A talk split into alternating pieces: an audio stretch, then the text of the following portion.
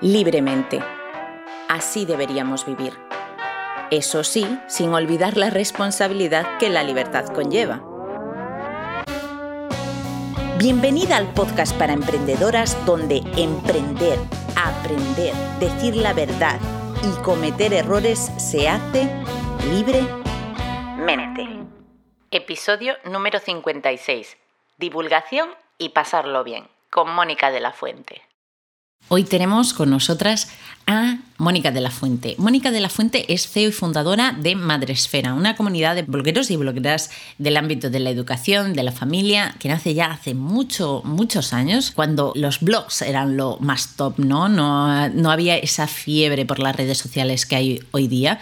Y bueno, se creaban unas comunidades tremendas, eventos y demás, todo relacionado con el ser madre, ser padre y todo el ámbito familiar y de comunidad. El caso es que he querido entrevistar a Mónica de la Fuente, no solamente porque es mi tocaya, que también, sino por todo eso, aparte de Madresfera, que es ella, lo que ha conseguido, cómo ha mantenido sus principios a lo largo de los años y ha conseguido mantener la esencia de Madresfera. El propósito con el que se creó, a pesar de todos los cambios, ha ido adaptándose, pero se ha mantenido fiel a sus principios, a sus valores, a sus creencias y a todo el proyecto en sí mismo, al propósito en sí. Y es crear esa comunidad de personas que además, o sea, es que se forman unas pandillas, se coge una confianza con las personas increíbles. Ahora mismo donde más activa está la comunidad de Madresfera es en los podcasts, que se mueven muchísimo y a través de su web, obviamente, pero es que tiene varios podcasts, ¿vale? Aquí los vamos a compartir en la entrevista, pero quería destacar que Mónica de la Fuente es mucho más que la comunidad de, de Madresfera en el sentido de que no es solamente una emprendedora que también, sino que ha sabido crear ese estilo de vida de la mano de la vida profesional y personal. De hecho, pues es lo que le ha permitido poder vivir su maternidad de una forma respetuosa, amable, con su estilo de vida y con sus hijos, ¿no? Para con sus hijos y su familia. Le vamos a hacer diferentes preguntas, también relacionadas con Madresfera, pero también relacionadas con ella, porque es periodista y después finalmente se ha especializado en un área que tendrás que descubrir escuchando esta entrevista. Estoy súper contenta de que nos acompañe y sigue escuchando este episodio para descubrirlo todo sobre Mónica de la Fuente. Recuerda visitar monicalemos.es y descargar los cursos y recursos que tengo preparados para ti. Bueno, estoy emocionadísima y contentísima de tener a Mónica de la Fuente por aquí conmigo y contigo que nos estás escuchando. Así que, hola Mónica, ¿qué tal? Buenos días, buenas tardes, buenas noches. Encantadísima de estar aquí contigo, Mónica. Ay, súper, súper contenta. Bueno, yo a Mónica, pues como he dicho, ya la he conocido hace muchísimos años, pero quizás tú no la conozcas tanto, así que eso no puede ser. Eh, me siento honrada, si no la conocías, de presentártela aquí en este episodio.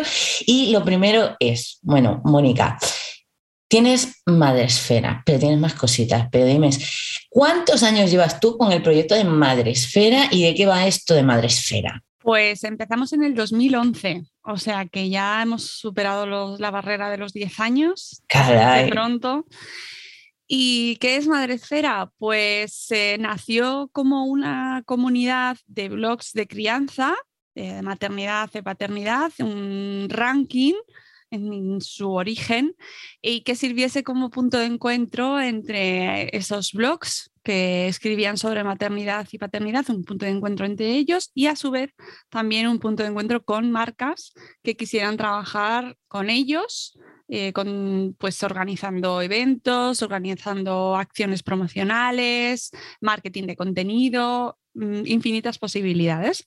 Y eso pues ha ido evolucionando, evolucionando con los años, igual que una criatura que va creciendo y para convertirse pues en una comunidad en la que además se genera contenido, que hemos ampliado con una revista que tuvimos durante cuatro años, en, en una revista digital y con un podcast que seguimos haciendo afortunadamente y que ha ido ampliando pues las, los horizontes de, nuestro, de nuestra comunidad, abriendo a muchísima más audiencia y además también permitiéndonos realizar más, más acciones y tener más trabajo y de, trabajo diferente. Sí, además, eh, una de las partes más disfrutada de toda la comunidad eran esos eventos, ¿no? Esos encuentros, esas experiencias, esas vivencias en grupo que a lo mejor muchas personas, madres y padres, familias, se conocían a través de lo digital, pero después en esos eventos había magia, ¿verdad, Moni?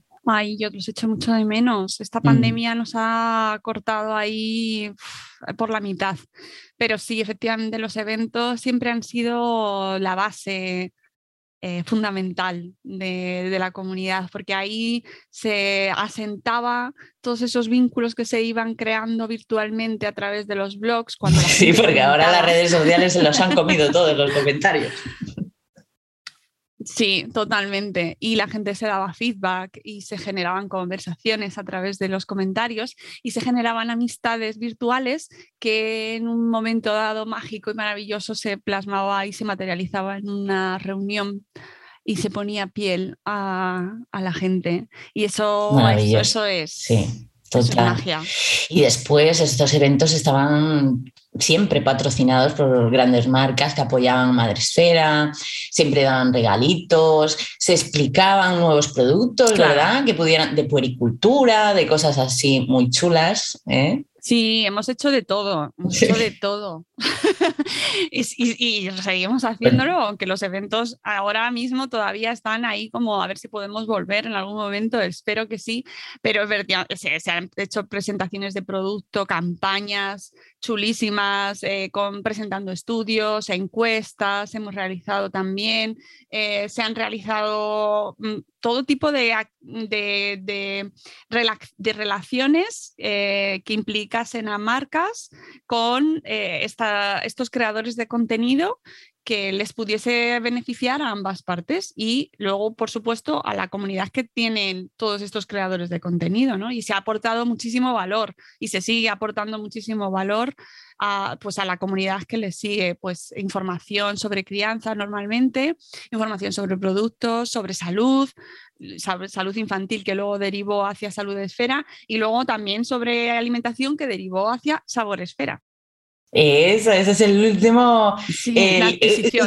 exacto, el último hijito ¿no? que ha salido de ahí de Madresfera y, y, me encanta que de forma tan progresiva y natural que el proyecto ha ido pidiendo estas especialidades para, mejorar la calidad de, las personas, ¿no? de, las, de las familias, porque al hmm. final ofrece tanto valor. Oye, pero una pregunta que quería hacerte para que las personas eh, se hagan una idea de, la, de, la, de lo grande que es Madresfera. ¿Cuántos blogs registrados tiene hoy día pues Madresfera? Déjame que lo mire. pero está en unos 4.300, una cosa así. Una barbaridad, una barbaridad. 4.000 y pico y además, pues ellos como eh, desde donde, donde nació, que era ese ranking ¿no? de los blogs más leídos o los más visitados, sigue manteniendo este ranking y además hace un concurso anual de blogs y también habéis añadido podcast, ¿no? De categoría. Sí, sí, sí, Vamos un poco también en este tiempo han cambiado muchísimas cosas. Tú lo sabes perfectamente y la gente que nos escucha también, cómo va evolucionando todo el sector de la comunicación, la comunicación digital y hemos ido añadiendo perfiles eh, que consideramos que aportan bueno, pues contenido útil a las familias y, a los, y al sector educativo, porque también hay muchísimos maestros y muchísimo personal relacionado con la educación que nos escucha. O sea, que al final ahí hay diferentes perfiles, incluso pediatras o enfermeras, enfermeros, y, mm, hemos ido incluyendo pues, perfiles de, de Instagram, por ejemplo, aunque todavía no han pasado a la parte de los premios, veremos, yo creo que es probable que llegue en algún momento, ahí lo dejo. y, eh, pero sí que ha habido, sí que están incluidos los podcasts porque, eh, bueno, yo desde que, desde que descubrí el mundo del podcasting, pues que te voy a enamorada, eh, enamorada. Forma parte ya, es, forma parte de mi vida, grabar podcast, escuchar podcast, concebir los, las lecturas que hago, cómo lo voy a eh, cómo lo voy a contar, con qué podcast lo voy a contar, con quién voy a contar para hacerlo, ¿no? O sea, ya está todo integrado en, una, en esa manera de comunicar y por lo tanto, y además eso también ha implicado que nosotros abriésemos nuestro podcast. También significó que en la comunidad empezó a, ver eh, multiplicarse los podcasts de los blogueros, que me encantó ver ese momento. Y la gente empezó a abrir podcasts. Y, y claro, pues los tuvimos que recoger también en la comunidad porque es que aportaban también muchísimo valor. Y luego hemos tenido también canales de YouTube, tengo que decir. Mm, mm. Pero ahora ya no los tenemos recogidos, sí están en la comunidad, ojo, pero no en los premios. Eh, y es interesante la evolución de YouTube. Tengo que, o sea, cómo ha ido evolucionando el contenido y, al final vas viendo un poco qué, aporta o qué pide la audiencia o cómo lo recibe. Mm. Y bueno, eh, creo que mm, YouTube se ha convertido en otra cosa diferente a lo que era hace años y ya no están los premios, pero bueno, nunca se sabe si volverá o no volverá. Claro, y entiendo también que por las familias, al final, consumir podcast es mucho más práctico porque en cualquier momento, en cualquier lugar, que si en el coche de camino al trabajo, que si en casa haciendo cosas mientras lo que sea, consumes mucho más fácil el podcast, ¿no? Entonces se consume más a lo mejor dentro de, este, de esta comunidad. Pues la verdad es que yo creo que sí. Yo creo que los podcasts mm, han se han apropiado de un espacio que los canales de YouTube estaban dejando, que era más la formación, acompañamiento. Hmm. Creo que YouTube se ha quedado mucho de entretenimiento. Hay perfiles maravillosos de YouTube, ¿eh? porque sigue habiendo gente en YouTube que hace canales maravillosos, educativos.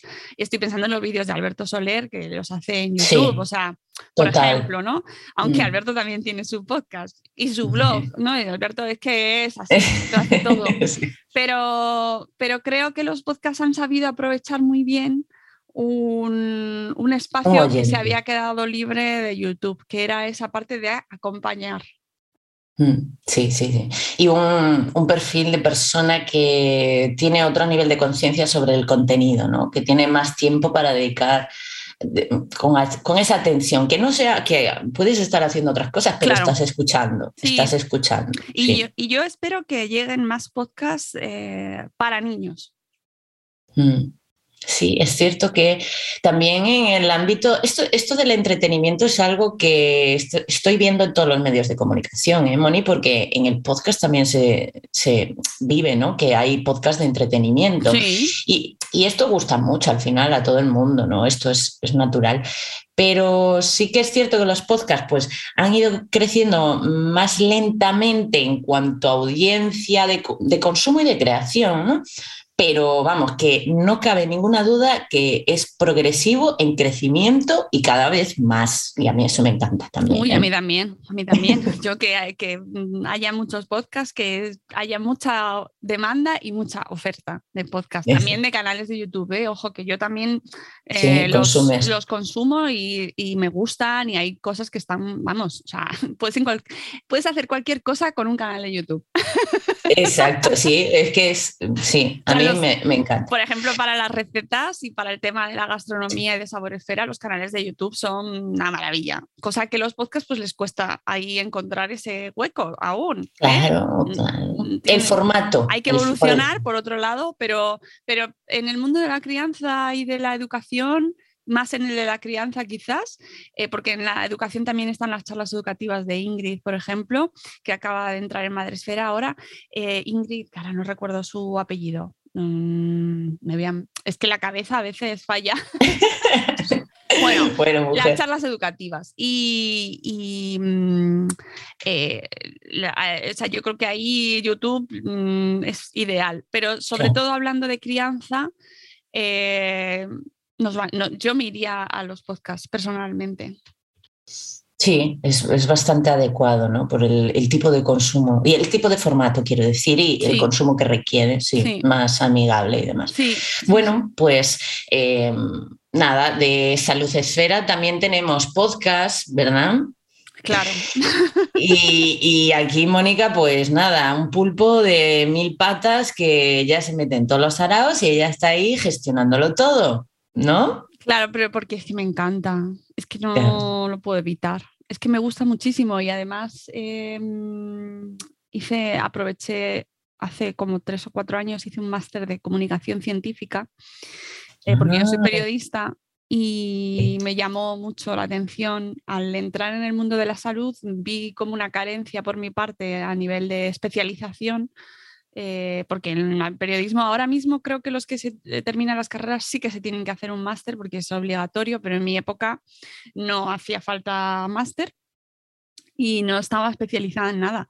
Entonces me hice un máster eh, universitario y que, ¡oh! madre mía, Dios mío, Dios mío, Dios mío, no lo hagáis. Bueno, sí, sí, hacedlo, pero que... Pero con el poco tiempo que debías tener, ¿no? Dedicarte al máster. Pues un horror, pero, pero la verdad es que muy bien porque te aporta ese plus para hablar sobre salud que se necesita. Y el caso es que ya me apasioné absolutamente por el mundo de la salud y de la divulgación científica y eso me hizo también además entrar en el tema del escepticismo, de la evidencia científica, del pensamiento crítico que no es necesario hacer un máster ¿eh? para tenerlo, pero sí que eh, la filosofía de la ciencia, cómo se desarrollan los acontecimientos o los, em, eh, las investigaciones científicas, cómo, se, cómo leer un estudio, cómo leer un, trabajo científico, qué diferencias hay, cómo se realizan.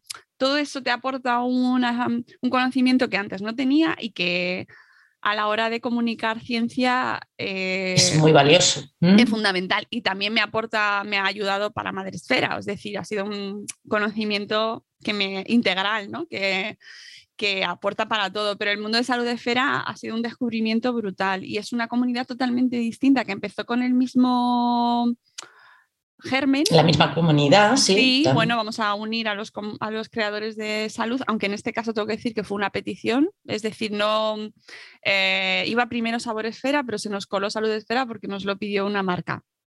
Ah, Entonces nació ya con un espíritu, o sea, ya, ya venía mm, como una apoyada. Sí, ya nació mm. apoyado. Y, y, ha sido un descubrimiento brutal y eso me, me preparó eh, profesionalmente para abordarlo de una mejor manera y claro, en el momento en el que te pones a hablar con, con expertos, con el mundo sanitario, eh, a, hablar con científicos, a, ahondar en ese tema es apasionante. Y además se, se, complementa muy bien con el resto de cosas con las que yo trabajo. Entonces, al final, pues no puedo evitar querer entrevistar a todo el mundo, hablar con todo el mundo. Es genial, es genial. Además, bueno, la, gente que nos estará escuchando, que me conozca, ya sabe que yo también soy súper escéptica amante de la ciencia y que en el mundo de la salud sabemos que hace tanta, tanta falta la buena divulgación, porque muchas veces, ¿qué pasa? Que las personas que son más escépticas o científicas, como que les da una pereza comunicar, ¿no? Es que se sienten que, no, es que hay que cuidar mucho cómo se comunica, no sé qué, y entonces al final falta esa información que necesita porque del otro lado, del lado oscuro, claro. podemos decir, ya hay demasiada comunicación. ¿Y sabes qué pasa? Y a mí me lo dicen a veces, que cuesta mucho entender la comunicación científica o de salud o en estos temas con un poquito de humor, con una sonrisa, con un enfoque un poco cercano, con una charla reposada, ¿no? A mí me, llegan muchos comentarios, eh, ahora menos, porque yo creo que ya la gente ya se ha acostumbrado, pero yo me suelo reír en mis programas. Claro. Incluso, pues no lo sé, hablo de alimentación, de nutrición, de qué tenemos en la nevera y a mí me gusta hacer las charlas eh, agradables y pasar un buen rato. Es mi mayor pretensión, además de contar algo interesante, es pasarlo bien. Entonces, en, el tema de la crianza parece como que, bueno, aunque también me lo han dicho, les molesta un poco que me ría, pero en el mundo de la salud y de la ciencia cuesta hasta más, cuesta bastante más. Y ahí recibo el feedback a veces de, es que te ríes demasiado. y bueno, pues es lo que hay. claro, o sea, si quieres no reír un podcast que, donde no se ría nadie, ábrete uno y claro, y los hay, es que los hay. es decir, hay muchos podcasts en los que la gente no se ríe y los respeto porque de verdad que yo escucho también cosas que y no es necesario reírte, pero es que a mí mm, es que, hombre, si estoy hablando de, de, algo más. Pero intento siempre que puedo, porque es mi manera de entender la vida, eh, llevarme las cosas un poco al terreno del humor o afrontarlo desde el humor, siempre que se pueda. Y es muy inteligente, ¿no? Está demostrado que el humor es muy productivo a nivel psicológico. No a todo el mundo le gusta, eso es así, Mónica. No, pero mm, bueno, a quien le guste, pues ya está. Es que no podemos gustar a todo el mundo. No, no, eso, en el momento en el que te lo dicen, yo a la gente siempre le contesto que lo siento, pero es mi manera de dirigir, mi manera de afrontarlo, de llevarlo, y es, es así, no lo puedo cambiar. No, y eso está genial. De hecho, una de las preguntas que tenía por aquí es cómo es Mónica de la Fuente en lo personal y demás, que yo, bueno, un poquito te conozco, o sea, yo sí me acuerdo de ti y no, y no me sale una, no, no te recuerdo con una sonrisa, o sea, algo mal, ¿no? O sea, que hay que estar sonriendo continuamente, siempre intentas que esas experiencias contigo, esas charlas contigo sean agradables, no tiene por qué, o sea, la divulgación no tiene por qué ser aburrida, para nada, hay momentos para todo y de hecho, quien conozca Mónica, yo que lo sé, tiene un blog desde el 2010 por ahí, ¿vale? Donde pues a veces habla de cosas más serias y otra de cosas, o sea, hace reflexiones profundas, trascendentales de una misma, ¿no? De reflexiones internas. Y después también tiene algunos eh, artículos, ¿no? En los que ya es más, pues del humor, de chisporrotear y, y es que eres así y eso es genial. Es que el humor te salva la vida en muchas situaciones. Es que es por eso digo que a mí me falta mucho, ¿eh? ojo, que yo cuando intento ser graciosa no lo soy y, cuando, y se ríen cuando, cuando no, ¿sabes? Cuando no tengo intención ninguna. y digo, vale, yo esto no le pillo el rollo. luego, eso es independiente ya que la gente se ría contigo o no, porque eso ya es, dedicarte a, y eso, para eso sí que hay que valer mis respetos a, los, a la gente que se dedica al humor. Cómicos, sí. En mi caso, que no lo pretendo, sí que necesito eh, relativizar las cosas porque son demasiado potentes y demasiado intensas y demasiado graves muchas veces, ¿no? Intento relativizarlas siempre y afrontarlas desde el, desde vamos a reírnos de esto, porque para mí, desde mi punto de vista y mi experiencia y mi manera de vivir, es la mejor manera de afrontarlo, ¿no? Y así se lo hago ver a mis hijos, a mi familia e intento, y a mis amigos, ¿no? Cuando vivimos algo, por lo menos buscarle, hay que buscarle el lado ¿sabes? Gracioso, simpático, sí. Relativizar, que es que es una forma de relativizar. Sí, como de me puedo, siempre que me pueda reír de ello, estará mucho mejor, ¿no? En el momento en el que no me puedo reír, que hay muchas situaciones en las que no te puedes reír, ¿no? Hay situaciones muy graves, pues ahí estoy jodida, perdón. no, es verdad, estamos mal, ahí estamos mal, bueno, nos damos tiempo para estar mal, pasará y entonces encontraré de nuevo el, el espacio, claro, para reírme y encontrar y, y hablar con la gente y comunicarme, que para mí es parte de mi vida, necesito hacerlo, pues tiene que estar eh, con, el, con humor y eh, tanto en el podcast, tanto en el trabajo, como en mi vida personal. O sea, nos tenemos que reír porque es ley de vida. Eh, el, buen rollo hace que la vida se lleve un poquito mejor, ¿no? Hombre, yo creo que sí. Yo, yo, desde luego, para mí sí. Y el conflicto, por ejemplo, que sé que es necesario, intento afrontarlo siempre, pues desde el vamos a calmarnos, ¿no? vamos a llevarnos bien, vamos a calmarnos y afrontar el conflicto, pero ah, con, desde el sosiego, desde el relativizar, desde el intentar salirte de tu perspectiva y ver la del otro. Y todo eso hay que intentar hacerlo, pues eso, con con buen humor. Oye, Moni, pero esto también te lo ha tenido que mm, provocar, entre comillas, el hecho de tener que relacionarte con tanta gente tan diferente, que si empresas, que si personas, equipo, mm, eh, la comunidad en sí misma, o sea, todo eso te ha tenido que obligar a desarrollarte personalmente eh, de, mil maneras, ¿no? es un máster en relaciones públicas. Ahora que lo pienso, me lo voy a poner en LinkedIn.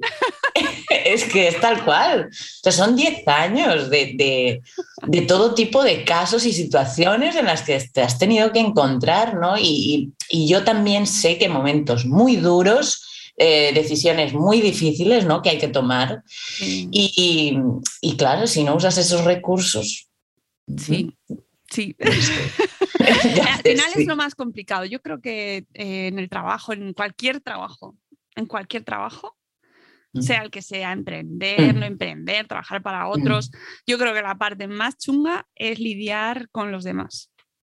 Sí, total. Es que no, además ya sabes que en la educación nos falta mucha educación emocional, de inteligencia emocional, de todo esto. Entonces, empatizar, pensar, tal, nos cuesta un montón. Sí, y, mm, es verdad que he tenido pues, la opción, la posibilidad de la suerte de, hablar con muchísima gente, muchísimas madres sobre todo, y desde dónde te pensar, o sea, pensar desde dónde te están escribiendo, o sea, desde qué situación te están escribiendo, qué les está pasando, cómo han recibido aquello que tú estás contando. Eh, ¿Cómo te lo están diciendo? ¿Por qué? ¿Qué hay detrás? Eh, todo eso te requiere tanta capacidad de procesar, ¿no? de pensar, de ponerte ahí en su situación, de, calibrar, de equilibrar, que realmente es, muy enriquecedor y para mí eh, toda esta trayectoria y todo mi trabajo con Madrefera y con el resto de comunidades es súper enriquecedor. Y he aprendido, pues eso, a conocer a un montón de gente y a intentar sacar lo mejor posible de cada una de esas relaciones, aunque habrá de todo, ¿no? Habrá ocasiones en las que lo haya conseguido y otras en las que no, evidentemente. También hay que aprender a fallar. Exacto, aceptar que no todas las expectativas no son buenas, hay que intentar pues aceptar lo que venga porque la vida es así y, ya está, ¿no? No siempre todo puede salir como una quiere. Sí, sí, sí, aprender a equivocarte. Total. además, yo siempre digo, de los errores se aprende tanto, o sea, es que si no, lo intentas y aunque salga mal, aprendes, pues entonces sí que habrás fracasado, ¿no? Pero si, si, erras, pero aprendes, pues estupendo. En mi despacho, eh, a un señor forzudo me compré un vinilo y es un señor forzudo que es una frase que a veces se gana y otras se aprende. Esa es que me encanta esa frase. Esa, esa frase me encanta. Y es mm, ley de vida. Tal cual, mm. Es tal cual. Mm. Y amigos, hay que, hay que ir, hay que hacerlo. Claro, hay que, hay que si, si, uno se queda quieto, pensando en lo que el fracaso y no quiero porque igual me sale mal, igual no, igual no, hay que hacer, hacer, hacer. Mira, Moni ha, hecho, ha hecho, ha hecho, me toca ya aquí y aquí está. maravillosa, como siempre en esencia, Hey, ahora que llevas un rato escuchando este episodio, te recuerdo que puedes suscribirte a este podcast para no perderte ninguno de los episodios cada martes a las 8 de la mañana y que además puedes apoyar este contenido simplemente dejando un like, un comentario o compartiéndolo en tus redes sociales favoritas. Una cosa que quiero decir aquí públicamente, que se lo dije antes de empezar el episodio, es que lo que más me gusta de Moni es que durante todos estos años no ha perdido su esencia para nada. Es una de estas eh, bueno, le puedes llamar emprendedora porque lidera su, es fundadora de Madrefera y todo esto, pero ella es como que simplemente hace porque le encanta lo que hace, ¿no? Lo disfruta. Es que no podría verse en la vida sin hacer otra cosa ahora mismo, o sea, que, y ella pues eh, lo comunica, o sea, se le nota, se le nota, ¿no? Que no está ahí, que quiere vender, que quiere ser que como muchas otras personas que puede ser que quieran venderse o venderse a ellas mismas, ¿no? O vender sus productos, sus cosas. No, ella Mónica, en Madresfera, en Salud Esfera y demás, lo que quiere es divulgar, ayudar a las personas y, oye, con estrategia también, conectando marcas con creadores y todo esto, que son estrategias muy viables, muy inteligentes, que no solo ayudan a ella misma como empresa, sino también a todas las personas que están en la comunidad. Con lo cual, a mí me parece integridad, coherencia, honestidad y, por supuesto, una marca, porque Madresfera es una marca totalmente necesaria. Así que, bueno, esto lo quería decir aquí. Qué bonito. Oye, de verdad, gracias. ¿eh? Tú no sabes lo que significa escuchar eso eh, hoy en día, ¿no? En estos momentos en los que hay tanta gente, tantas cosas, tantas marcas, ¿no? Y tanto ruido y todo va tan rápido. Y alguien que te diga algo así de bonito, me llena de orgullo y satisfacción. es que hacen falta más marcas así, yo creo que es el futuro, yo creo que la gente está cansada de marcas egoístas, que no trabajan el branding, que el branding al final son los valores, los principios, los propósitos, ¿no? Que no trabajan todo esto y, que simplemente son empresas, no son marcas, son empresas, quieren hacer dinero y necesitamos más marcas que tengan eh, objetivos y propósitos bondadosos, que es lo que digo yo siempre. Ojalá, eh, a mí, mira que vengo de publicidad y marketing. Bueno, soy periodista, pero he trabajado en una agencia muchos años y siempre, siempre es una frase que me gusta mucho decirla, ¿no? Que lo principal para mí en mi trabajo y en mi vida con mis hijos es que es, ser buenas personas, porque todo lo demás es marketing. Suena muy heavy, muy mal, pero yo podría secundar un poquito, ¿eh? Y sé que me dedico, pero yo siempre digo más que me dedico al branding antes que al marketing, ¿sabes? Porque no conecto con el marketing que se está haciendo, bueno, que se ha hecho, ¿no? Durante tanto tiempo y demás. A ver, es que hay de todo, hay gente que lo hace muy bien, pero hay, por ejemplo, em, en el tema de las reivindicaciones, eh, hay que distinguir muy bien cuando se está haciendo una reivindicación por qué se hace esa reivindicación, si están intentando cambiar la sociedad o es marketing. Sí, las luchas sociales, ¿no? Dices, sí, sí, sí. Y, y, eso, por ejemplo, ahí está muy, mm, eh, muy metido ese concepto, ¿no? Del marketing para bien o el marketing porque sí, por sí mismo. El usar un dolor, ¿no? Un dolor que existe en la sociedad para... Mm, ah, eh, claro, ¿no? El material. O sea, el, eh, además hoy en día se lleva mucho polarizar. Mm, sí, sí, sí.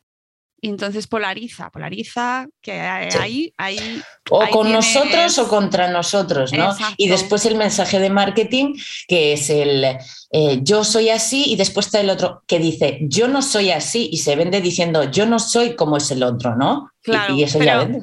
Son estrategias eh, que están ahí, que la gente usa, que tú bien sabes perfectamente cómo es el sector y que al final son decisiones personales que tienes que ir tomando cada día ante cualquier cosa que ocurre, eh, qué postura tomas eh, hmm. con respecto a tu marca y a tu empresa, cómo te vas a posicionar, sí te vas a posicionar. Hmm.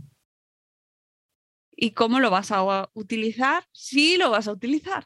Total, total. Ahí, ahí es que es que trae tela. La verdad que yo lo que sé, Moni, y lo que tú sabes también, es lo que siempre ha funcionado. Lo que siempre ha funcionado eh, es lo que siempre va a funcionar. Por ejemplo, en ámbitos más tangibles, para, para que se nos entienda, sabemos que si pensamos en Google o pensamos en YouTube y en podcast, son medios de comunicación mm, más seguros, ¿no? Que puedan ser otros medios de comunicación que son súper eh, caducas ¿no? Y en publicaciones como pueda ser Instagram, TikTok, no sé qué, consumo rápido, fast, no sé cuánto. Y sin embargo, si tú posicionas tu página web en Google, pues es un ámbito muy seguro, muy sostenible también, ¿no? Porque no te exige que todos los días crees contenido. Mira. Es que, de verdad, ¿cuántos, cuánto, ¿cuánto tenemos para eso? ¿Cuántos minutos tenemos para hablar de eso?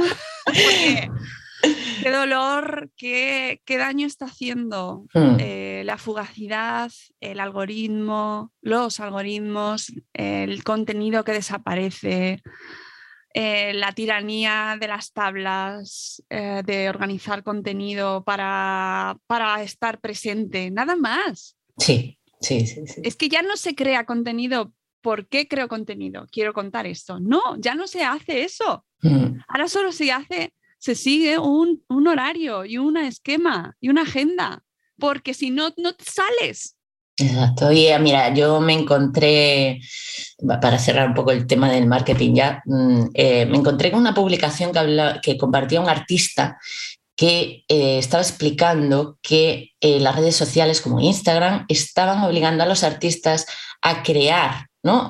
como presionándoles porque tienen que crear a menudo y eso estaba impidiendo que su propia esencia de artista eh, creara realmente, porque un artista necesita un espacio de tiempo y de acontecimientos a su alrededor que nada tengan que ver a lo mejor con sus creaciones para llegar a crear algo, ¿no? Algo con sentido, que le salga de dentro, etcétera. Y que sin embargo estos medios de comunicación están forzando que tú sientas que tienes que crear continuamente y al final se pierde pues esa identidad de artista, esa creación única, esa no sé, eh, pues esto lo podemos trasladar a todo, yo creo. A todo, a todo. Mm. Sí, sí. Eh, el otro día veía en Twitter una publicación que es que era acertadísima sobre un calendario de, publicaciones que tienes que hacer en Instagram para seguir existiendo. Eh, no, recuerdo exactamente el, horario, pero, o sea, las, el, calendario, pero era, era Eh, una publicación al día, dos reels al día, el directo a la semana, tenés que hacer no sé qué. O sea, yo digo, ¿y, y, cuándo trabajas con los clientes? O sea, en, mi ámbito, ¿no? Que trabajamos uno a uno, que trabajas con el cliente, digo, entonces después, ¿cuándo? O sea, tú no tienes clientes, ¿no? O sea, ¿vives qué? Para Instagram. No, es que estamos, estamos perdiendo el norte, estamos perdiendo el norte, de verdad, estamos perdiendo el norte. Total. Porque em, ya se crean, se crean iniciativas para tener motivo para publicar todos los días, que también se hacían antes con el blog, ¿no? Por ejemplo, estaban los miércoles mudos para mm. publicar una foto, o los viernes para publicar una, una, una los viernes dando la nota. Em, pero ahora, por ejemplo, tienes que publicar una foto al día. Hay, hay iniciativas de publicar una foto al día, ¿no? Vale, vale, vale, ok. Pero, eh, ¿qué, qué, qué aporta? Qué mensaje da cada foto, ¿Es, ¿Es, en sí útil, que, o sea, más allá de que te cuente para el algoritmo, estás diciendo algo. Porque además esa foto al día siguiente ya va a desaparecer, va a desaparecer, va a desaparecer. Los stories desaparecen, se pagan miles de euros por stories que desaparecen. Ah, cada vez vamos más hacia ese contenido que se evapora y, y ¿qué es lo que queda? Nada, nada, nada. O sea, si realmente no se transforma tanto como la gente se piensa económicamente ni, ni, en profundidad, o sea, en aporte. Claro. No, no, tú, si quieres aprender es lo que dices tú, pues te escuchas un podcast o te vas a YouTube. Al final lo que haces o te lees un blog. Por ejemplo, en las iniciativas que se, se buscaba publicar todas las semanas en un post, eso quedaba ahí, te lo posicionaba y tenías contenido que te seguía dando audiencia, pero ahora no. Ahora simplemente es para que el algoritmo, que no lo hemos decidido nosotros, siga considerando que existes, para lo cual además necesitas no solo publicar tú, sino reaccionar a las respuestas que tienes, responder a los comentarios del resto de la gente, eh, tener X número de interacciones, porque si no le das, si no reaccionas tú, ni te reaccionan a ti, es como si no estuvieras, con lo cual todo el trabajo de antes no sirve de nada. Eso genera una frustración mm continua, constante, mm. que, te, que hace que publiquemos cosas que a lo mejor no querríamos publicar, mm. que no, no, nos hacen bien, que mm. nos meten en follones, que no dicen nada o que copiamos de otro sitio con frases hechas de alguien que se ha inventado una frase y que la ponemos con un atardecer y que no quieren decir nada, pero que la tenemos que hacer porque si no, no vamos a salir más. Y todo el mundo te contesta, qué bien, me encanta, pero sí. No, Claro, no tiene ningún sentido. Pero bueno, eh, la verdad es que yo ante esto, bueno, yo, sabes que las que somos creadoras de contenido disfrutamos creando contenido, pero, sí. pero bajo nuestras normas, como siempre hemos querido hacerlo. Claro, y, a mí me encantan las redes. Claro, y a mí, pero, pero sin algoritmos, por favor.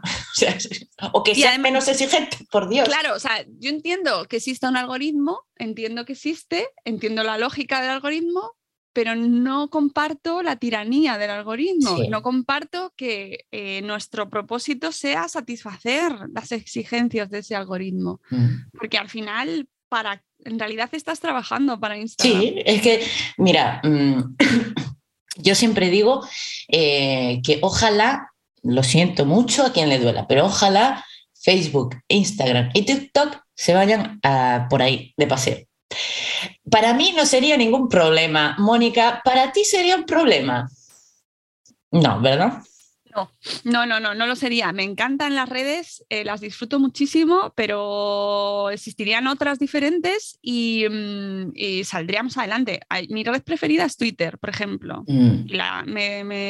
es la que más me gusta porque además es la que siento que menos me condiciona eh, mi existencia a la hora de tener que producir yo contenido. O sea, eh, leo, escribo si quiero, comparto todo lo que me genera una satisfacción como más, sí, como más independiente mía, ¿no? De lo que yo siento y eso que tiene sus, sus dinámicas tóxicas.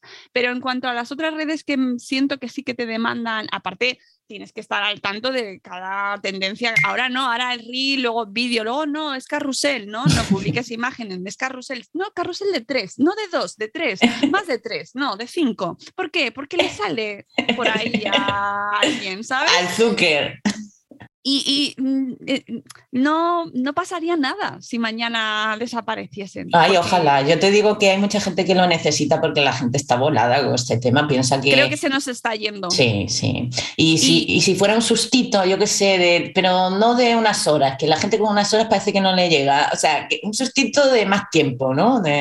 porque si no. ¿Sabes qué pasa? Cuando digo o cuando utilizamos ese argumento parece como que nos queremos cargar o sea, no quiero que suene como que estoy en contra de lo que se realiza a través de Instagram o de TikTok, porque creo que hay gente súper válida mm. que está haciendo cosas maravillosas que aportan muchísimo valor. Em, pero es verdad que creo que, que está sobrepasándonos esa presión a mucha gente, ¿sabes? Y que, y que en, el, en, el, equilibrio que podría existir entre el valor que aporta y, y lo que nos exige, está ganando la exigencia y, no nos, y lo disfrutamos poco. Mm, hay gente que lo disfruta muchísimo, ¿eh? O sea, y que... Sí, bueno, yo la verdad dudaría bastante de esto, de cómo se hace. quiero decir, a lo mejor solo están metiendo dinero, ¿sabes lo que te quiero decir? Pues para que les dé dinero, quiero decir, hay que verlo lupa. Yo creo que ella está maltratada, esta red social, y que no estaría mal que se fuera por ahí de paseo y volviera reciclada. ¿Sabes lo que quiero decir?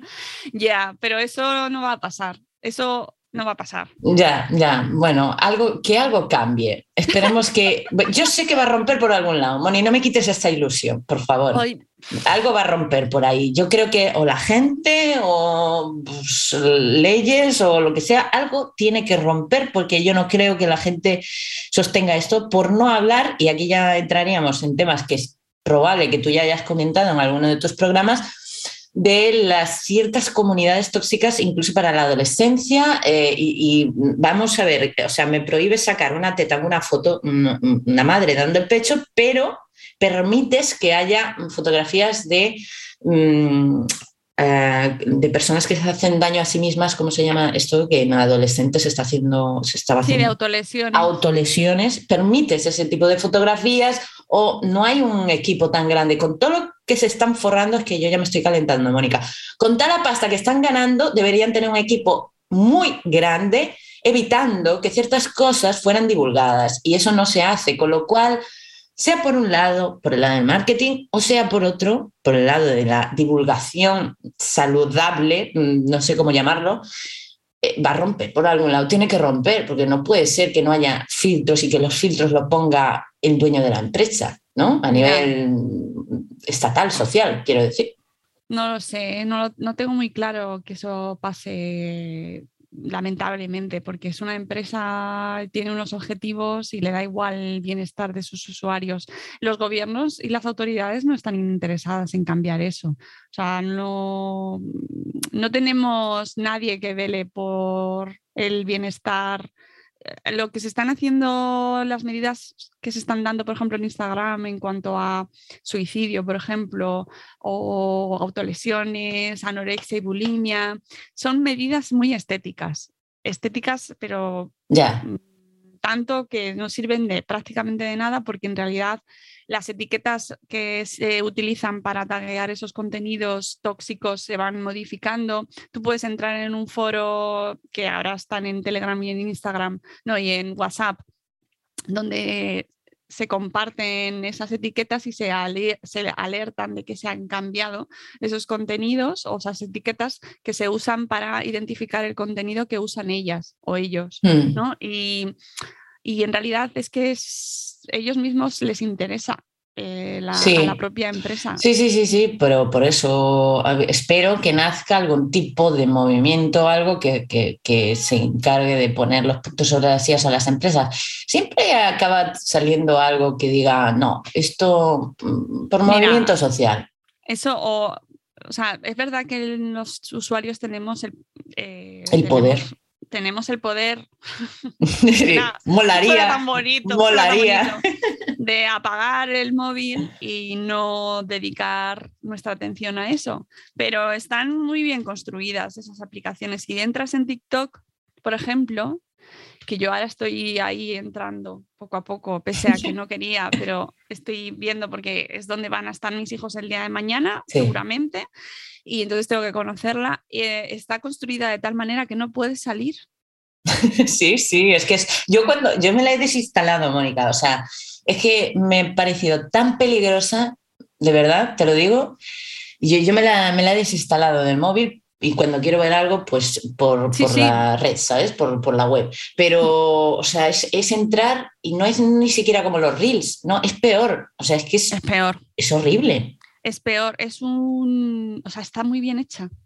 Está, está, está muy está muy bien hecha y, es un peligro. Yo, de hecho, cuando subo vídeos, que aprovecho contenido de los programas y, y subo vídeos, eh, los subo corriendo.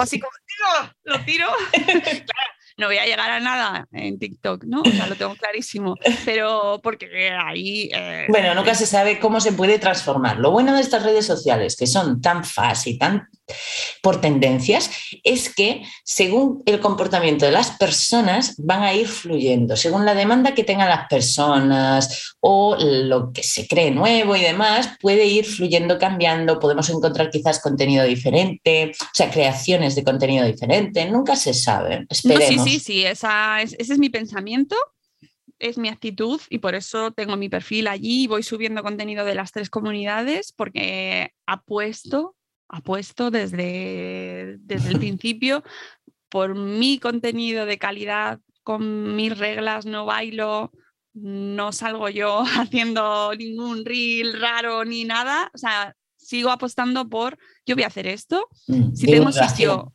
lo encontraré y si no hay sitio, pues eh, intentaré que lo haya igual que lo hice en los podcasts. Cuando empecé con Buenos Días Madrefera, no había eh, el campo que tenemos ahora tan bonito, eh, lleno de, de, oferta y de audiencia. Y afortunadamente, gracias al nuestro y a un montón de más programas, cada vez hay más. Es decir, yo apuesto porque sí hay, hay esperanza.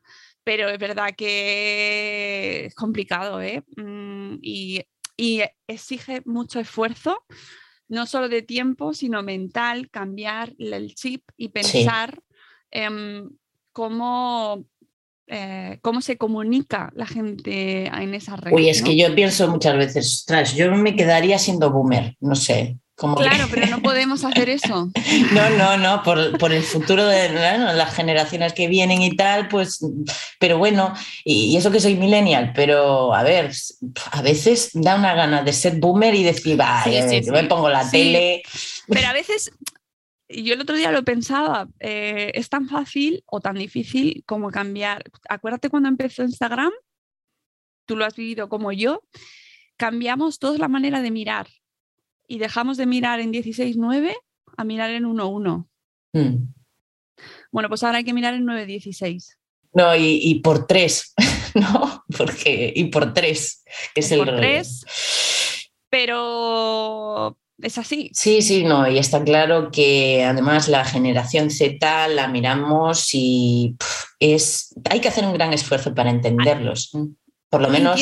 pero tienen o sea, de verdad creo que hay cosas fantásticas sí, sí, sí. Y, que, mm, y, que, podemos hacer cosas buenas en 9.16. La cuestión es, eh, ¿hay que hacer mierdas de 9.16? No, no, vamos a hacer contenido bueno de 9.16. A lo mejor yo no me voy a hacer un, por ejemplo, yéndonos a Twitch, no voy a estar 12 horas twitcheando y streameando. ¿no? ni siquiera entiendo el vocabulario.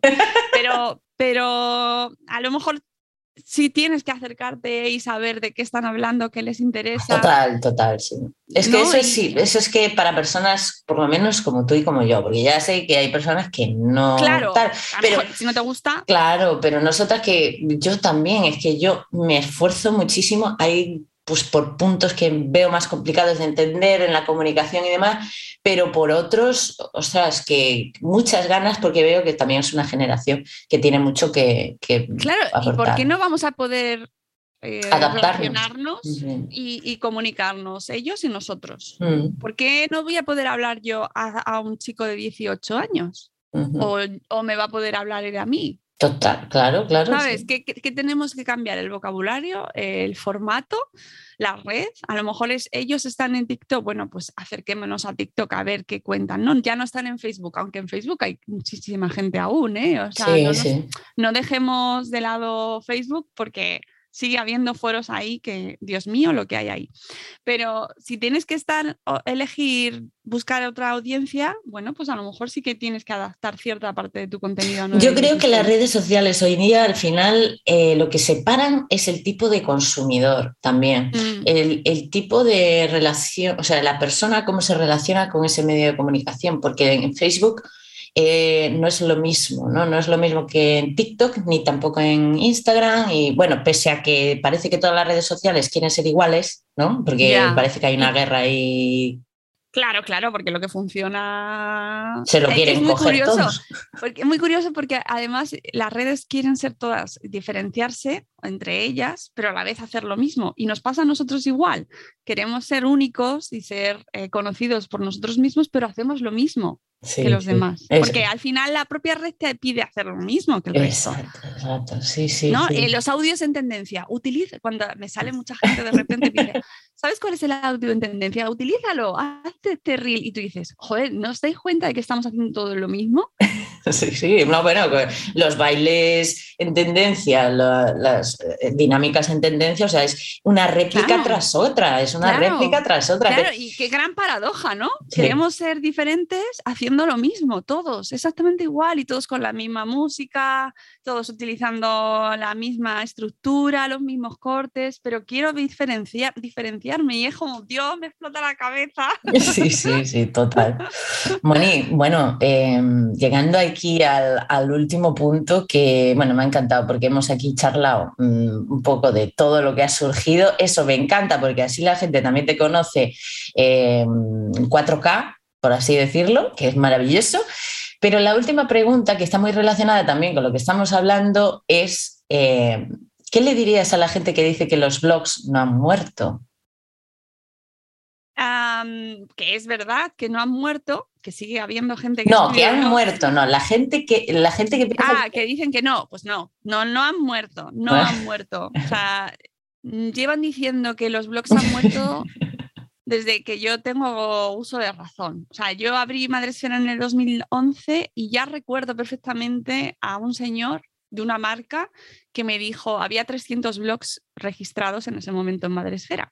Y me dijo, no hay más. ya no hay más. Eh, es verdad que no se puede negar que los blogs ahora mismo no ocupan un lugar tan importante como tenían antes. O sea, es verdad, la gente, eh, los propios blogueros, las propias blogueras dejan los blogs porque exigen mucho trabajo y no se valora hoy en día el trabajo que conlleva compensándolo con, las, con lo que implica a largo plazo. No, no se ve a largo plazo. La gente no piensa a largo plazo. No, no, no, no. Y, no les culpo, porque lo que se premia ahora no es el resultado a largo plazo. Lo que se valora ahora y lo que se busca y lo que se incentiva es el, corazón y los, los likes. Sí, sí. Eso no te lo va a dar un post. No. Pero eh, los blogs siguen sirviendo para que tu contenido eh, sea tuyo. Total. Y bueno, eh, a ver, a mí me gusta responder a esta pregunta también, Moni, no sé cómo lo ves tú, que yo creo que sí, lo vas a ver igual.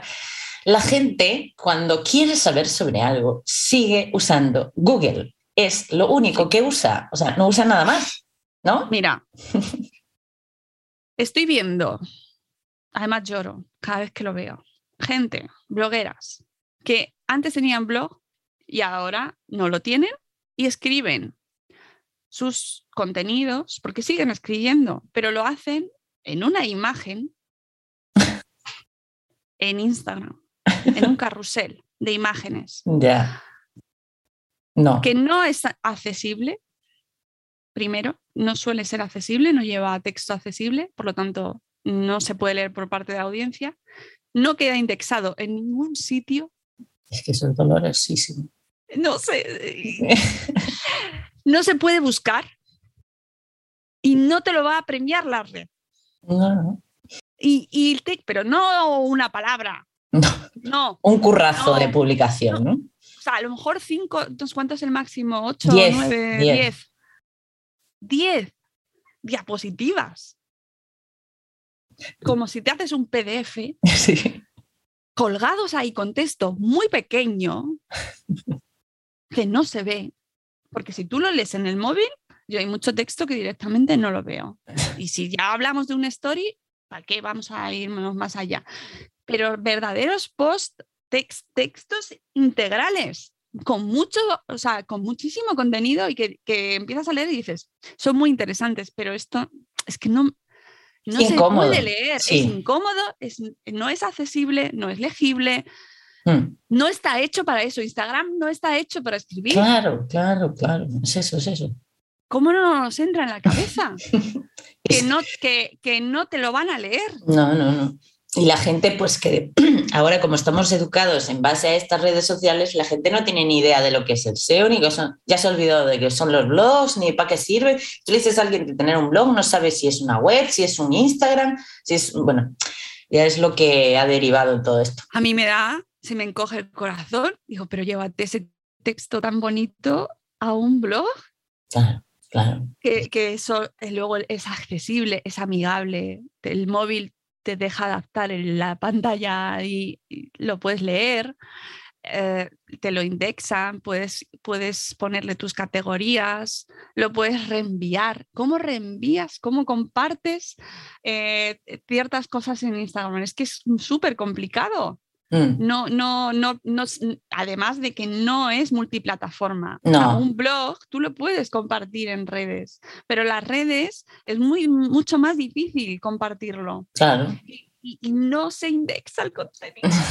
es, es horrible, sí, sí. Estamos perdiendo tal cantidad de contenido. Yo eso sí. a mí me duele muchísimo. Mm, total, total. Pues. Por favor. Por eso, por eso quería preguntarte, tú que tienes datos, que tienes esos 4.000 blogs registrados, que además eh, es un ranking que se basa en visitas, con lo cual sabéis si se están recibiendo visitas o no. Y bien sabes que los que estarán en la cima tienen muchas visitas, con lo cual sí, hay movimiento.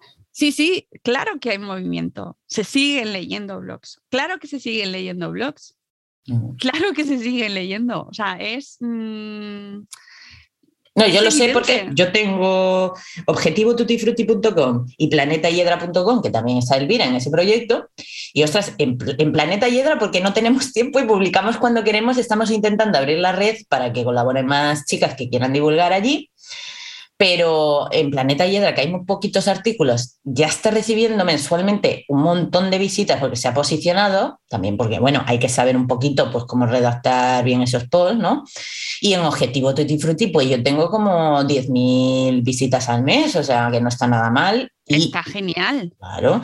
Y, y, no publico apenas ahora, porque ya casi no tengo tiempo, de vez en cuando, pero ostras, es que. no, no, sí, hay, hay blogs que siguen recibiendo 100.000 visitas al mes. Es que es, es, que es mucho. Es una barbaridad. Y eso se, eh, se, eso se prolonga en el tiempo. Es decir, se mantiene, claro. Claro, claro. Y, y es más, mm, si lo sabes eh, reciclar bien, ese contenido lo puedes reactivar, lo puedes compartir de nuevo, lo puedes actualizar.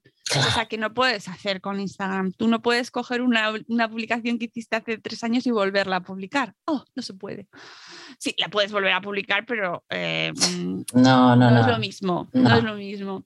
Sin embargo, el post sí. El post sí te permite esa flexibilidad, ese pozo, además de que es tu casa. Siempre yo siempre uso ese símil, ¿no? De que las redes sociales son los hoteles a los que vas, los Airbnb, los, las casas de acogida, los hostales, los sitios en los que te alojas, pero que no son tu casa. Tu casa es tu blog.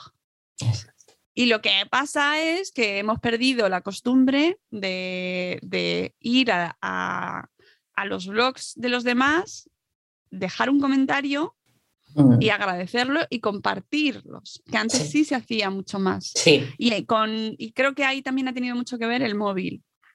También puede ser. Mm. Porque hay, mm, y bueno, y también tiene mucho que ver, ahí influyó muchísimo cuando se hizo la ley, em, de, la, de, la ley orgánica de protección de datos, que se obligó a los, a, los blogs a identificar a poner un, campo donde identificabas a la gente que tenía que comentar, aceptar, se usaban los datos. Eso a, a, mm, muchísimos blogs les cerró, les quitó las ganas de dejar los comentarios abiertos o de incluso rellenar eh, el formulario, sí. El formulario implicó una gran cantidad de, de gestiones para los blogueros que no tenían ganas de hacer, que no porque, querían hacer. Porque no tenías la información, el conocimiento técnico también, por lo que sea. ¿no? Claro, es que fue, fue un follón, ¿eh? o sea, yo misma lo viví como, ostras, pero ¿esto qué es? Pero si yo, o sea, yo soy una empresa y, lo, y me, me parece ridículo eh, en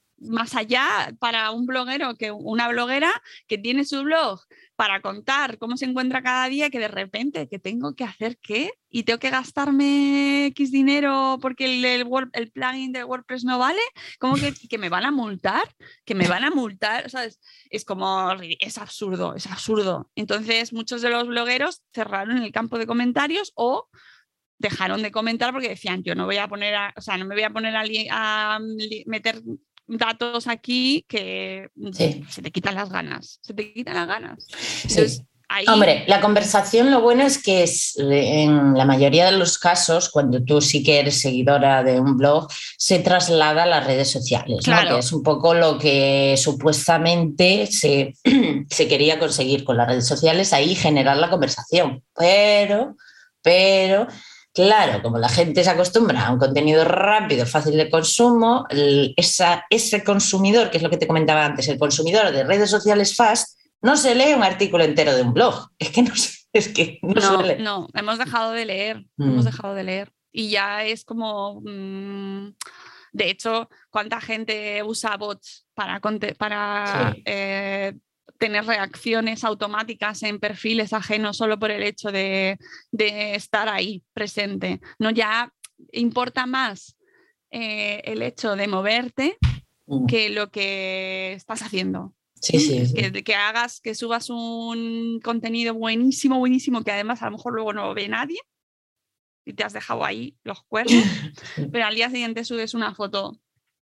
Tirada en el sofá, sí, y lo peta y lo peta, porque va con una frase que vete tú a saber de quién es y, ¿sabes? No sé qué sentido tiene. No, no, tiene ninguno, ninguno. Entonces, los blogs, pues a ver, a mí me da pena porque es verdad que veo cómo se van cerrando, se van abandonando, se van perdiendo blogs buenísimos, la gente mm, por, lo, por X motivos mm, prefiere centrar sus esfuerzos en las redes, pero me parece que no sé, o sea, que, que, que hay que intentar mantener el equilibrio, que no cuesta tanto al final eh, mm. mantener. Yo creo que es falta de desconocimiento, porque esas personas probablemente a lo mejor no tienen tantas visitas, piensan que pues esto que te he preguntado, los blogs han muerto, ¿no?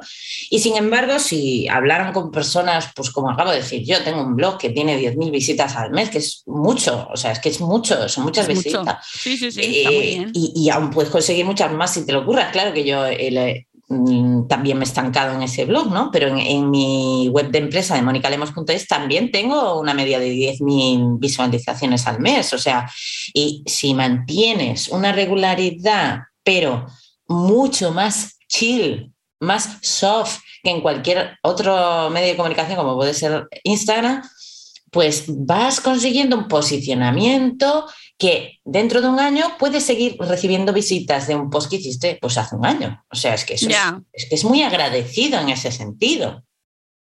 Pero bueno, aquí intentando arreglando, arreglar el mundo, Moni. Ojalá, yo soy profeta de, los blogs allá donde voy y siempre lo digo, pero de verdad que, que no es solo porque trabajé en esto, sino porque creo absolutamente fervientemente en el poder de los blogs.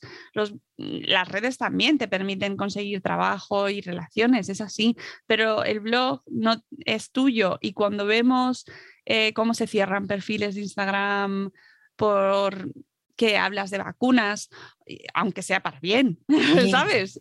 Y de repente Instagram te lo cierra. A mí me quitaron un contenido de TikTok, por ejemplo, porque era un contenido en el que hablamos de pseudoterapias y nos lo cierran a nosotros el, el, vídeo, nos lo, nos lo tiran. Eso estás a merced, estás a merced de criterios eh, externos aleatorios mm. que no van eh, no van alineados con tus intereses. Entonces, al final, lo que consigues no trabajando en tu blog, sino en solo las redes, es alinearte con los intereses de esa red, no los tuyos propios. O sea, si tú tienes identificados tus intereses, trabaja con tus redes para conseguir aquello que tú quieres, no al revés. Ya, y es lo más sostenible además. Claro, usa tus redes, fantástico, úsalas, pero por favor con... Tus criterios. Con que es lo primero, ¿no? El contenido es lo primero. Mm, mm. El contenido es lo primero. Luego te puedes echar tres horas respondiendo comentarios. Fenomenal, has hecho muy bien, pero tu contenido es lo primero. Y luego tú ya ves dónde lo vas moviendo. ¿no? Y cómo lo vas organizando y cae. eliges la red que más te guste, el tema que prefieras, date los caprichos que quieras con esas redes, pero centra ten claro que tu prioridad va a ser tu contenido y eso no te lo va a poder quitar nadie. Si mañana Instagram desaparece, tú tendrás tu blog. Eso es lo que siempre digo yo. Hay que imaginarse eso, ¿no? Ese escenario. El, escenario. que pasa muchísimo. Claro, sí, que roban cuentas, se cierran o cualquier historia y te has perdido ahí un montón de. Yo, de hecho, he hecho copias de seguridad de mi Instagram, ¿eh? y, y eso que yo nace, mi contenido nace en mis webs, ¿vale? Y de ahí después hago como estás comentando, ¿no? Que se divulga, coges pequeñitas partes de un artículo enorme y lo vas publicando en pildoritas. Pero, pero sí, sí que esto pasa mucho. La gente se queda colgadísima, ¿eh? Total, y te desaparece el contenido o te quitan la cuenta o te la roban. Y, y ahí sí te has quedado. Y reclama. Sí. ¿Y de qué valen todos esos seguidores y todas esas cosas? Al final se quedan humo, humo. Sí, estamos, estamos ahora cegados por el mundo influencer y, mm. y, porque se supone que nos podemos ganar ahí la vida a todos y uff, madre mía. La viralidad, la viralidad. la viralidad y, y, bueno, pues hay que pensar un poco qué hay de fondo, ¿no? Y que, que cada uno, y que no todos vamos hacia lo mismo, ¿no? O no queremos lo mismo. Pero bueno, yo sí que creo que hay que seguir difundiendo y divulgando y hablando a favor de los blogs porque sigue habiendo gente que confía en ellos y yo sigo leyendo blogs que aportan muchísimo. Nosotros seguimos compartiendo, seguimos apostando por, por la lectura sosegada, por, por, los contenidos de calidad, porque la gente eh, se informe bien. Total. Hmm. Yo también, ¿eh? Yo es que soy, te digo una cosa y te confieso algo mm, importante. Eh, leo muchos blogs y pocos libros. Esto es que es, la realidad. O sea, leo mucho en internet y eso me, ha como que ha reemplazado el tiempo de lectura que dedicaba a los libros bastante. Bueno, puede ser que de repente coja un libro que me apetecía mucho y tal, pero la lectura mm, que aporta tan cercana un blog, ¿sabes? Es que es muy guay, es otra experiencia, ¿no? Es otra cosa. Y vas saltando de, de, esta temática hasta otra. Uno habla de música, otro habla de historia, otro habla de arte, y bueno, a mí me gusta este tipo de saltos y, tal. Pero bueno, yo estoy convencida en los blogs. Es lo, que, es lo que te decía de que hay cosas que funcionaron y funcionarán. Y esto es una, porque Google es Google, es un gigante. Y los blogs eh, salen en los resultados de búsqueda de Google y Instagram no, básicamente. Pues sí, sí, yo también creo que eso hay que apostar por eso, por el contenido a largo plazo, no, no cegarnos por los likes y, las, y los seguidores, mantenerlo, equilibrarlo y utilizarlo a nuestro favor, pero siempre a nuestro favor, ¿no? Siempre teniendo claro nuestras, nuestros intereses y no el del algoritmo, por favor. Ser coherentes con nuestro tiempo, que el tiempo vale oro, por favor. Ostras, sí, sí, sí, sí. Yo, por ejemplo, que lo que decías de la lectura, eh, me costó muchísimo con el máster volver a estudiar y, eh, en papel, porque además yo me imprimía los apuntes para poder estudiar en papel eh, y me costó muchísimo, muchísimo. Yo creo que de las cosas que más me costó fue volver a estudiar por concentrarme, por salirme de ese caudal de información constante en el que se te va de un lado para otro la atención y volver a recuperar la atención a un apunte y luego a un libro, mm. eso mm, lo estamos perdiendo. Y a raíz de volver a estudiar, sí que volví a leer y como me obligo, bueno, leo para las entrevistas, pues sí que ahora he vuelto a leer y me he quitado tiempo tanto de redes como de series. Ah, también, también. De series, que las series eran como, a mí me han encantado siempre, pero me quitaban mucho tiempo. Claro, sí, sí, sí, sí, eso es cierto. Y ahora pues veo menos series, veo muy poquitas, veo em, seleccionadas, pero leo mucho.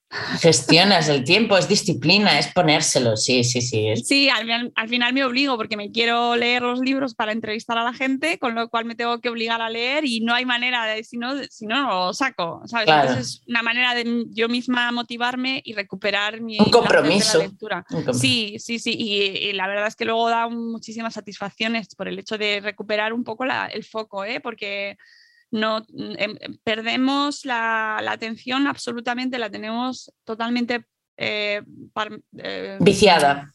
Mm, sí, y, separada en diferentes ventanas. Yo tengo abiertas 30 ventanas a la vez, siempre que trabajo, y así es mi atención. Puedes estar viajando de un lado para otro constantemente y el hecho de centrarte en una sola lectura, llámale blog, llámale libro o apunte, eso nos, cuesta muchísimo, Dentro de poco será un talento, yo qué sé. Pues sí, sí, sí, sí, por eso, pero hay que mm, rebelarse contra eso. Sí.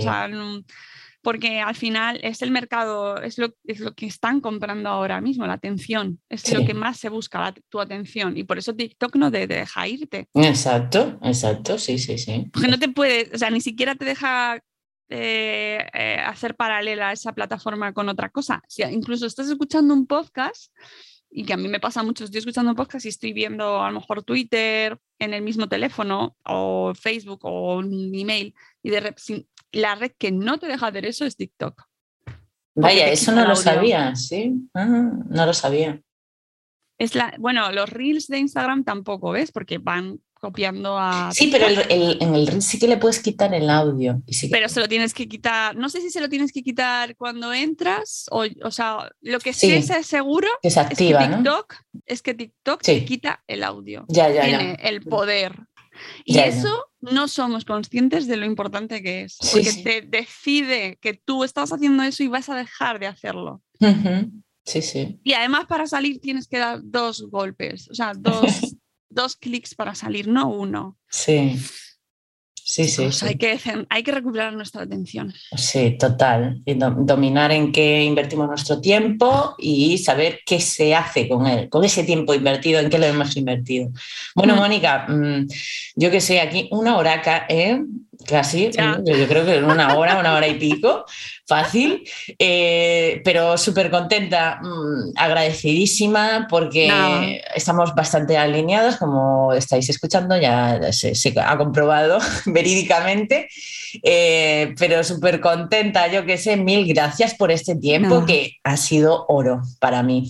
Muchas gracias a ti, me lo he pasado muy bien y, sienta bien de vez en cuando salir de mi faceta de entrevistadora a, no preocuparme ni por grabar yo. ¿Se está grabando? ¿Se está grabando?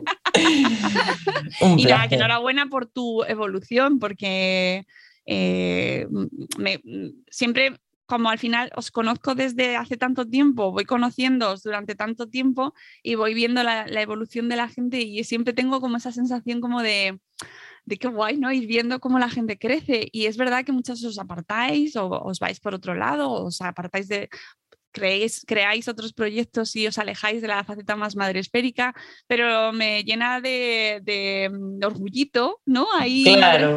al, al, final, ver cómo la gente crece. Tenemos blogueras que han creado sus propios, pues es como tú, ¿no? Tu propio proyecto, su propia empresa, gente que saca libros, eh, que, que, ves cómo van creciendo y que siguen volviendo y, y, me lo cuentan y es como, ay, qué bonito. Y es como familia que, que, te va reencontrando, ¿no? Y, y con la que tienes cosas en común y que al final te enriquece muchísimo. Así que nada, gracias a ti por acordarte de mí, esta señora mayor. Bueno, sí, hombre, mujer, pues eh, es que es lo que has generado tú, esa comunidad y a la que volver, ¿no? Es lo que has generado, es lo que un poco querías conseguir, que nos sintiéramos pues dentro de una comunidad de la que formamos parte y se crean microgrupos, pero tú siempre eres como la cabeza de unión de, de todas esas personas, ¿no? Y es muy, muy guay. Pues nada, muchas gracias, Moni. A ti por este ratito, Moni. Bueno, y hasta aquí esta entrevista. Espero que la hayas disfrutado. Ya sabes que apoyas mucho este programa compartiendo cada uno de los episodios sin mucho más que decir, porque ya nos hemos extendido mucho. Nos escuchamos en el próximo episodio y no te olvides de emprender libremente.